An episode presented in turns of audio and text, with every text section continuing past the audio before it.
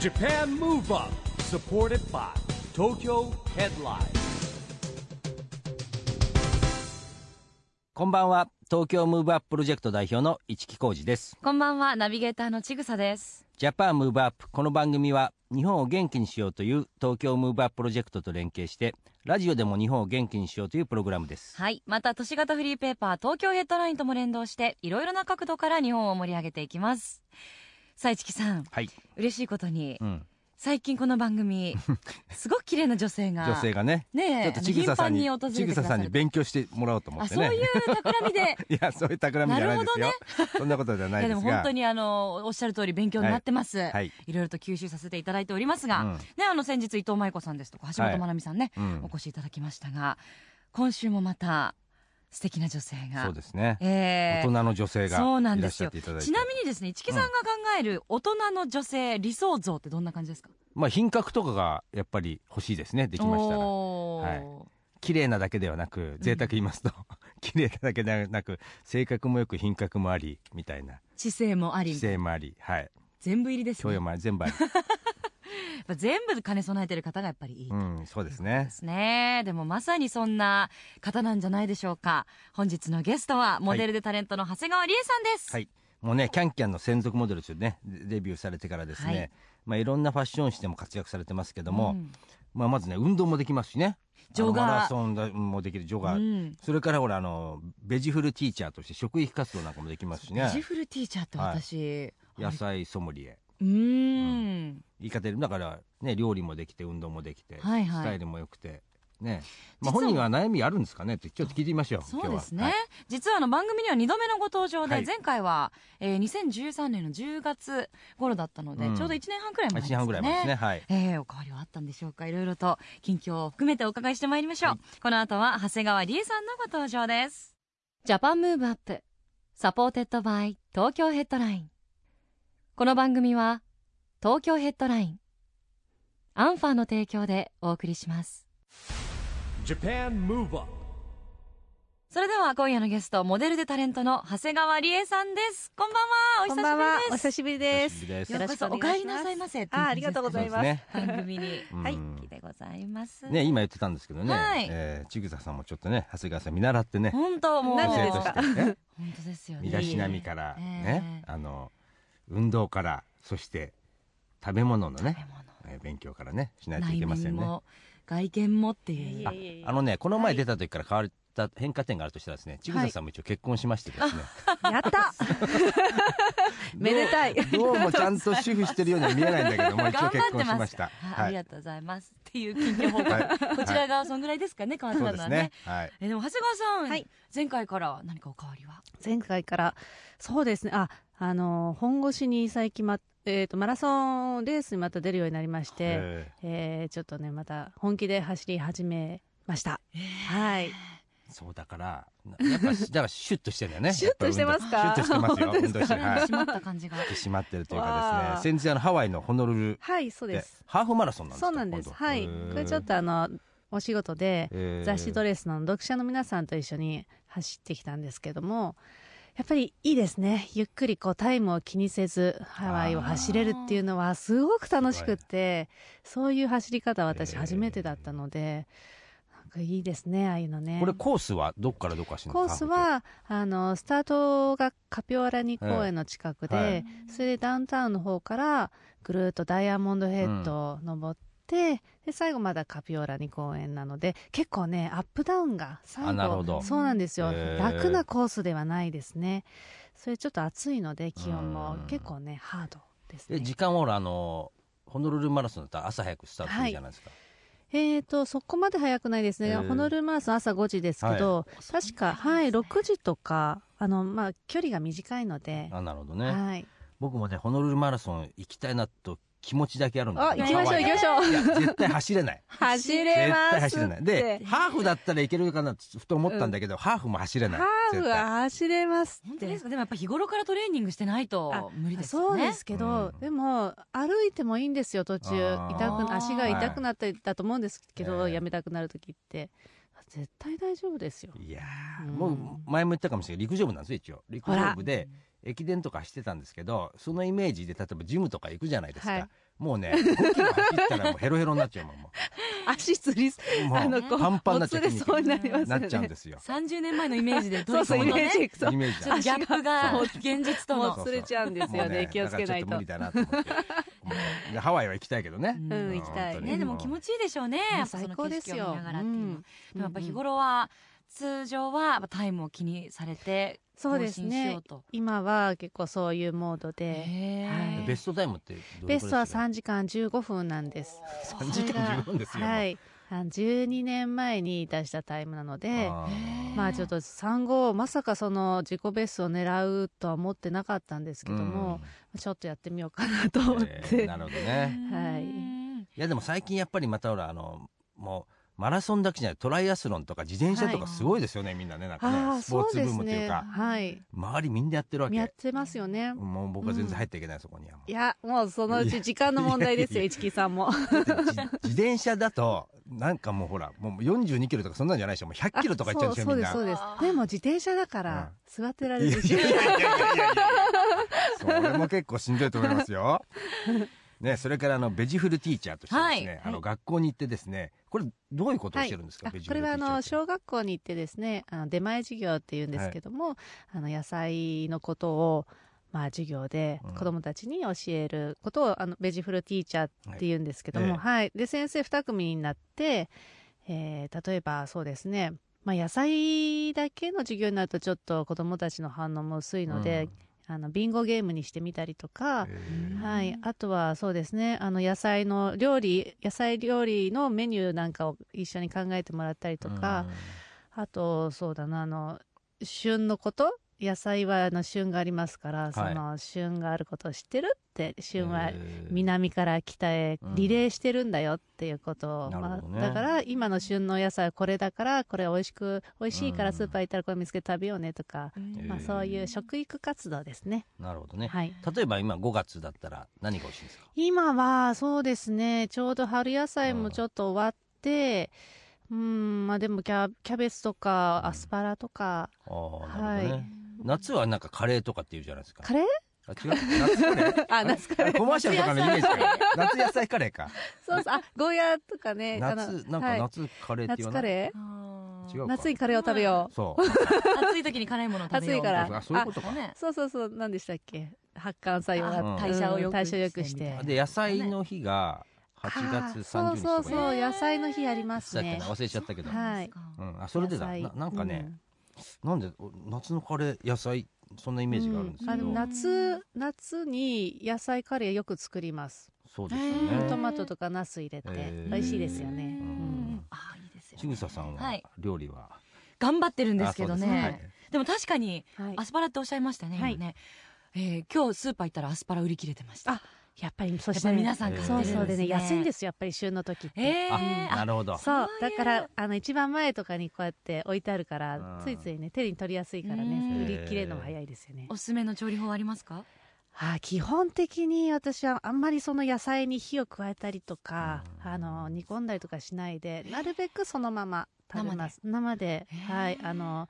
オリーブオイルとかそういうのかけて、ううんんへーバリバリ食べる派ですね、 えー アスパラも生でいけるんアですスかパラも生で美味しいですよ、へーシャキシャキして、まあ、あのちょっと皮をね剥いて筋っぽいので、そういうとこちょっと取ってあげてうんそうしたらあのやっぱり柔らかい時なんかはあの美味しい時期は本当にそのままでも十分ですねう確んかにね、なんか野菜取ってるつもりでうも、ん知らないと間違った火の入れ方してたりとか、なんかミキサーにかけてたりとかそうですねでもそういうのももちろんあのいいですし逆にその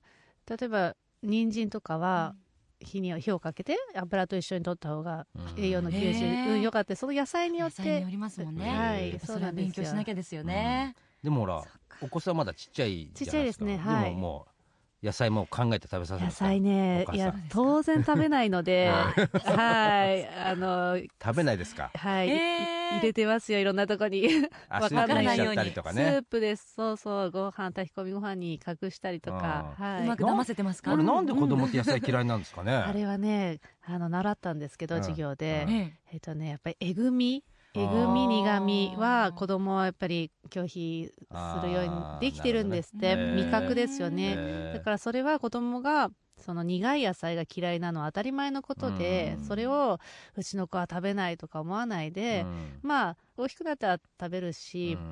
まあ、どうしても食べさせたかったらその苦みえぐりえぐみよりも強いその、なんて言うんだろうな味付け例えばなるほどカレー味にしてあげたりとか、だからカレーなんだ。 そうそうそっなるほど。かそうすると食べやすい、うなるほんど、えー確かに私結構高校ぐらいまでピーマン食べられなかったですもんあそうピーマンなんかねピーマン嫌いだった。うんピーマンも人参も嫌いだった。 あーやっぱりちょっと癖のある食べられたのキャベツ。ああーーキやャっベぱツとんかつキャベツ。う子んうん供の頃から食べセてットる。でねセット好きってでいうイメージソなんーですよスねかければ美味しいですもんね、うんで大人になるるとトマトも僕嫌いでした。ピーマンもそうだし、玉ねぎとかも。ううーんんね今はじゃあもう苦手なお野菜ないですかゴーヤ。ゴーヤゴーヤ 苦いかゴーヤ。結構お子ちゃまのやっぱちょっと舌が残ってるんですゴーヤはねちょっとそんなゴーヤとね、あと、はへなんだっけ、あの、ほら、パクチー。あパクチーあーあパクチーパクチー苦は苦手手な方な多い方ですねそうですねパクチーダメうだんまあなパ。クチーは食べれなくても大丈夫ですね。ははいい。ーお許しが出まはしい、あたりがねとうございます。はいまあ、それからですね、長谷川さんは、あの、はいそんなこともやりながら、この間、あの、大人の女性に向けたファッションイベント、はい東京ミューゼ東京ミでューしたジっけェはに出い演されたということなんですけども、はいこれ40代を中心に行わそうなんれでたんですすよか。今までええあの、若い方に向けてのファッションショー、東京ガールズコレクションなんかあったんですけど、えやっぱりその40代からのファッションショーっていうのがなくて、はい、でも意外に皆さんね、ん待ってましたっていう感じで、えあのチケットも本当に即完売で、ええもう会場もパンパンで、本当にもうね、酸欠になるんじゃないかっていうくらい、もうたくさんの方が見に来てくださって、で、しかもこう、ドレスアップをうね、んしてきてくださって、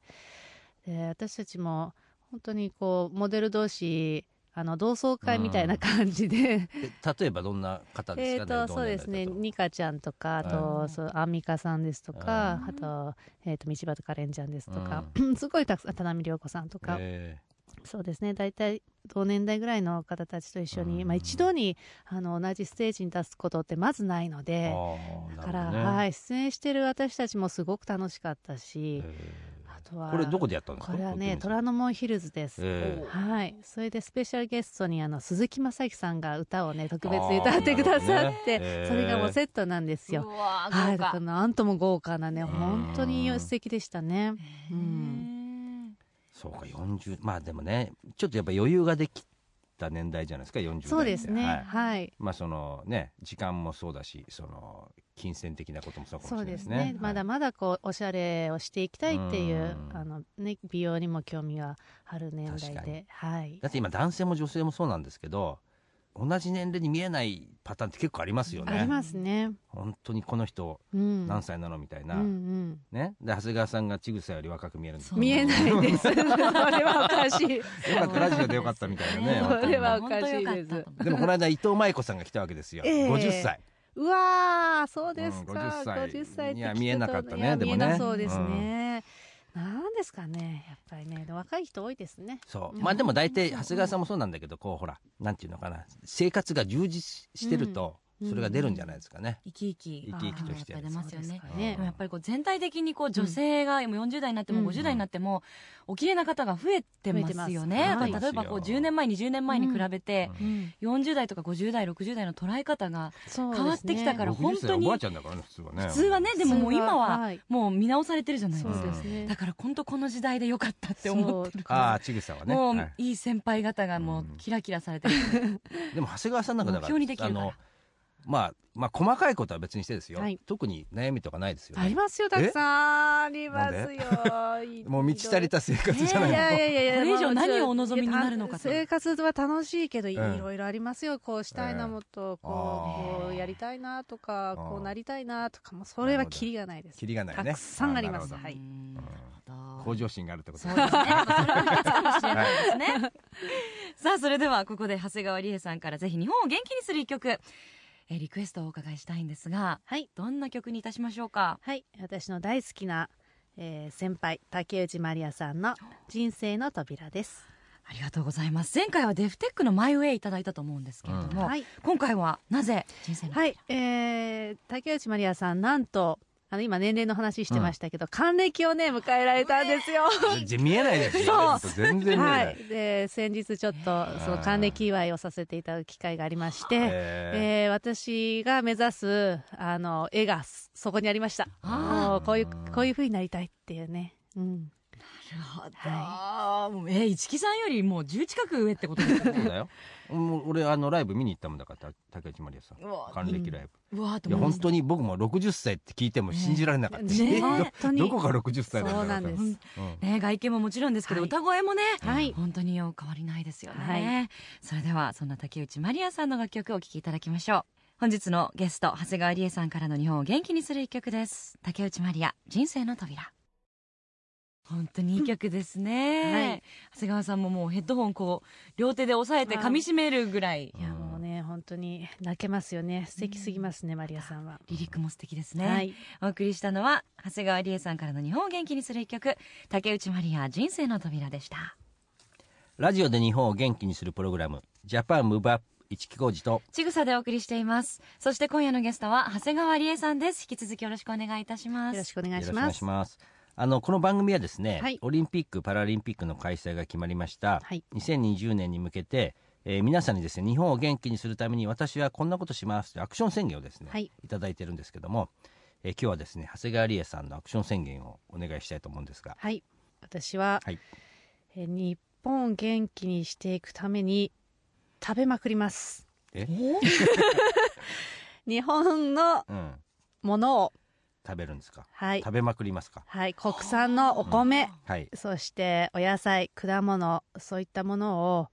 もりもり運動して、もりもり食べる。うんはうんい。そうするなるほと、どやっぱり日本の農家さんたちも元気になるし、もえー消費する私たちも、その日本の農家さんが作ってくれた美味しいものを食べて、さらに元気になるっていう。うなるほどでもね、地産地消あの滝川クリステルさんのおもてなしじゃないですけど、日本食ってやっぱりね、外人の方にものすごくこう人気もあるし、そうです。今海外ではね高級食ですからね。そうなんですよねうん。はい。だからお米なんかもね、うんそうですし、えー今なんだろうお寿司なんかもそうだし、はいあと天ぷら。そうですね。はい。あと、お豆腐やそういったお豆腐豆製品なんかも、やっぱり、本当に日本のそういった良い伝統食をもう一度、今一度見直して、ね、すごくやっぱりいいので、美味しいし、体にもいいし。本当ですよ。うんで長谷川さんもねほら旦那さんも飲食業の有名なプロデューサーですから。もっとね、世界にですね、うん日本食をうんと思いまして、あの、国産のものを食べまくる。うんうんなるほどね。国産国消という感じですか、はい。美味しいものを最近あのスーパーとか行っても私たちが作りましたそうですみたいなねはい。あのちゃんと日した、本のね、写農家真の付写きでいい真でのすよ方ね。そううんいやだからね、あの実はほらあのちょっと硬い話になっちゃいますけどアベノミクスのね競争力で言ったら日本の農業を強くしたら、うん世界に絶対通用するんですようんうんだから今ほらあのちょっとね農協改革とかしてるんだけども、うんうんうん本当に例えば焼肉ってみんな普通に食べるじゃないですか、はい。あの日本の焼肉のシステムみたいのって海外とかになくて、うん今ニューヨークに行くとですね牛角が高級焼肉店っていうかですねうん日本みたいなきめ細やかなサービスとかシステムってないんですよね、うんうん本当にだから食べ物もそうだし、うんこうシステムもそうだし、うんまあこれはいいかどうかわかんない例えばおしぼり出る文化って日本しかないらしいですねそうですね、うんはうんだって海外じゃ出ないんだと、はあ確かにまそあういでいすかね、どうかわかんないですよ、確かにでも普通じゃん僕らなんかおしぼりでとかってうんおしぼりくださいとか言っちゃうじゃないですか、そうだからね日本食っていうのは本当にね、うんこれからあのどんどんどん世界に通用するうん産業なんですよね、い、うんまあ、ですから長谷川さんももう走るだけじゃなくてね、はいえーもうベジフルティーチャーも海外に行っちゃうとかねああそうですね 海外にどんどんねいやー日本のね美味しいですもんね日本美味しいですよだはかいら美味しいんですよやっぱりううんんだからもうほっとしますよね海外とか行って日本帰ってくるとそうあそうのですね海外に行って行くと行って帰ってくるとよくわかりますそうのん良さが、特に、まあ、ハワイなんかも行く機会多いですけども、フルーツは、ハワイってフルーツ美味しいですけど、うんやっぱりね日本のフルーツにはかなわないですね。ああなるほどねすっごいねレベル高うくんてあーもうこのフルーツをで最近語るんですけど私は語りモードに今ちょっとスイッ フチルがーツティーチャーに変わりつつあるんですけどねいえ何が美味しいですか、フルーツや全部ですよへー今だとまあいちごいちごねいちごをやっまあ日本のね、うんたくさんありますけどアマオとかいろいろあるけどナンバーワンですね、えーうん海外の桃とフルーツも結構大味ですもんね、そう見た目は見た目は美味しそう美味しそうなそうなのカラ美フルで味しねそうなんだけどビビットでそうやっぱあの繊細な味はねやっぱり日本のね農家さんは作らないと、そうですよね、だから海外そうか美味しいけどみんな体型もねあのどっしりした人多いからもういっぱい食べちゃって ね、まあ、ハワイやっぱ雰囲気でなんかこ雰囲う気とそうトータル的にこ そううそうそう価値が上がるんですよきっとねハワイってだけ美味でしいねそうハワイってだけでもテンション上がっちゃうかあ ら確かにね、はいスキー場で食べるラーメンみたいな感じでそう雰囲気が何それ非常に食べるラーメンそうなの なんかこう美味しく感じちゃう4割5割増しぐらいに感じるじゃないですかあはいえーねそれは知らなかったあります雰囲気でね、雰囲気でえーであのまあガラッと話は変わってですねあの今は長谷川さんのお子さんはおいくつになったんです今か2歳半です2歳半、はいあーでも2歳半だったら野菜なんか食べないですよね、普通食ねべないですよ食べないですよ、うん、スポーツはもう何かいえ好いえきそうなうものはん運動は好きそうですうねんやっぱり子供ははね外で遊ぶの大好きですね特にあの男の子なので、うんなるほどね、はいで、もきっとご両親の姿見てたらそのうちやりますか自ね然的に 2ね歳半の男の子だったらどんな遊びするんですかえーとやっぱりボールあーはい、これね外だとボールうんあとすひたすら走り回ってますね、確かにはい走り回って寝ちゃうんだよね子供そっうてね そうそう そうそうそうそう自由でいいですよいねいですよあのエネルギーを何かに使えないかって僕思ったことあるんですえよいやほらだから風力発電じゃないけど発電とかですかちっちゃい子供って本当はずっと走ってるそうわあけのじっとしてないですよねやっだぱかりら靴とかになんかそこら充電できるのがあ っ面た白ら、いね、走り終わってそ この充電器充電器家家に持って帰ってそれで電気がつくみたい なめっちゃエコです えね猫です地ね球に優しい地球に優しいですねねえしかも子供のエネルギー可愛いそれ子供のエネルギこれはー新しいですいやねってぐらい子供って本当走ってんのよ、走ってるううんん元気いっぱいでいいですよ、えーうんなんか長谷川さんの、まあ、教育方針じゃないですけどなんかはいポリシーみたいのってあるんですか、そうですねあの、まあ、お腹にいる時はやっぱり心配でいろいろまあこういうふうに育てたいなとか、まあ、こんなふうにこういう学校に行ってこういう教育でとか考えてたんですけども、まあ、生まれてしまえば私今鎌倉に住んでるんですけど、もうのびのび本当にねあの笑って、まあ、とにかく元気いっぱいにね病気しないで育ってくれればいいかな、なるほど、うん、基本にあるのはそれれですね、まあ、細かいことを言えばもちろんたくさんあるんですけども。でもやっぱり元気でいてくれないと、うん、そうですよそうジャパンムーブアップですから日本を元気に、そうですねそう、元気。えー鎌倉に住んでるってのもまたいいですねあおしそゃれなうなんです。もうおしゃれですか。おしゃれでしょ鎌倉文化都市ですよ あ、そうですねえ。え田舎ですよ。そこがいいんですけどあーね。えーはだって鎌倉に住みたい人が、まあ、外国人は別にして、うん、まあそっか別荘かいやでも今増えてますよそうですえねあ。の通ってる人多いですね。多いですよねははお勤めが東京でお家が鎌倉の方とか鎌倉とかね茅ヶ崎の方確かにい。ねう、んいいですよね海も近いしね、いいで海すよね近いですねうん。うんいやまだまだお話をお伺いしていたいところなんですがもうあっという間ですね、はい綺麗な方とお話ししていると、うんそして先ほど市木さんおっしゃってたように、うん姿勢もあり、ん品もあり、うん全てお金備えた 姿勢姿勢もいいよ ねとかなんかね、 そう、よくないです私。もね先ほどからもそれもう見て真似してすごい ちょっと腹筋に力入れてるんですけどねいや、まあ、体のやっぱりバランスが取れてる人は姿勢がいいらしいよ、あそうですかうんだから僕取れてないから姿勢あま歪り良くんなでいるんですよね多分我々はあれなんか一緒に仲間にししないでく えれます仲間にさせていただきますけどいやいやはい気をつけましょう、えーでは最後に、えー長谷川さんの若さ元気の秘訣をお伺いしたいと思いますはい、私の元気の秘訣は、えーとにかく好きなことをやる目標を持ってバリバリ走ってもりもり食べるいいですね本当にこれなんですよもう元気 明元気快ですね、明快えーもう単純なんで、うんはいでもこれで成り立ってます長谷川理恵は、はい、だから長谷川さんもちょっとあれかもしれない走り回ってるから充電器かあらなあそうで すねなんかもったいない無駄エネルギにー無駄にエネルギー をね放出してますよそういう時代来るかもしれないですそれエネルギーねで家計普通簿のの光熱費が安くなるんですね そう自分の電気は自分で作るっていうそうだよそうちょっとホホットプレートもそれでついちゃうみたいなねえでもそうね自分の分のお料理ぐらいはできそうですよねねえなちょんっとか提ね案してみようかしら、ねえスポーちょっツ、とそう、スポーツメーカーに、ねねえ共同開発でちょっとじゃあ市木さんもオリンピックを目指してそういうのができたら面白い面白いですよねそうそう面白 いみんなで運動しようとエネルギーもできちゃうみたいなねねえちょっと5年いやーすごいでですさすがですね、チキンさん。いやいやいやアイディアは面白い。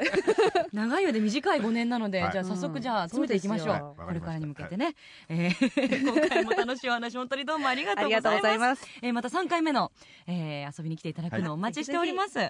今夜のゲストは長谷川理恵さんでしたどうもありがとうございまあしりがとたうございました。 Japan Move Up ここでアンファーからのお知らせです。時の流れは全ての人に平等で、年齢を重ねることは誰にも止められません。だからこそ人はいつまでも美しくありたい、健やかに生きていきたいと願うのです。しかし、見た目だけでは本当のエイジングケアとは言えません。体の外側はもちろん、内側のケアをすることが大切なのです。アンファンは医師や様々な研究機関との連携を通じて、その両方の側面をケアする商品を開発。美と健康、その無限の可能性を追求し、提供することで、世界中の人々の人生を生き生きと輝かせます。 Japan Move Up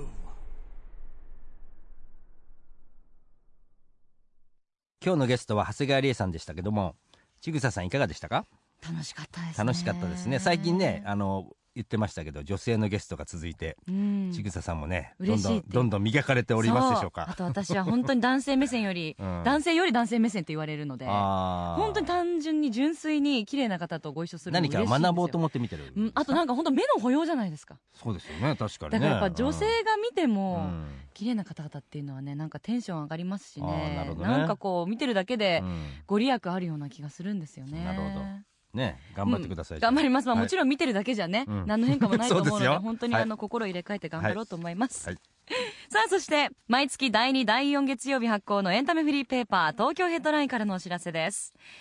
現在23区内を中心にカフェや飲食店など様々な場所に専用ラックを設置し約35万部発行しているフリーペーパー東京ヘッドラインが来週月曜日5月11日に発行されます最新号の表紙はダンスボーカルユニットの GENERATIONSFROMEXILE が飾り特集記事が掲載されますよその他には松田龍平さん前田敦子さんのスペシャルインタビューやクラフトビール特集など盛りだくさんの内容ですぜひ東京ヘッドラインをお近くのラックでピックアップしてくださいね配布先は東京ヘッドラインのウェブサイトやアプリをチェックしてください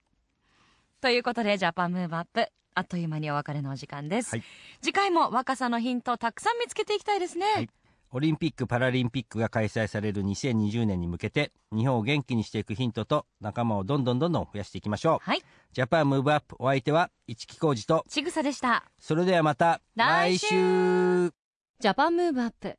サポーテッドバイ東京ヘッドラインこの番組は東京ヘッドラインアンファーの提供でお送りしました。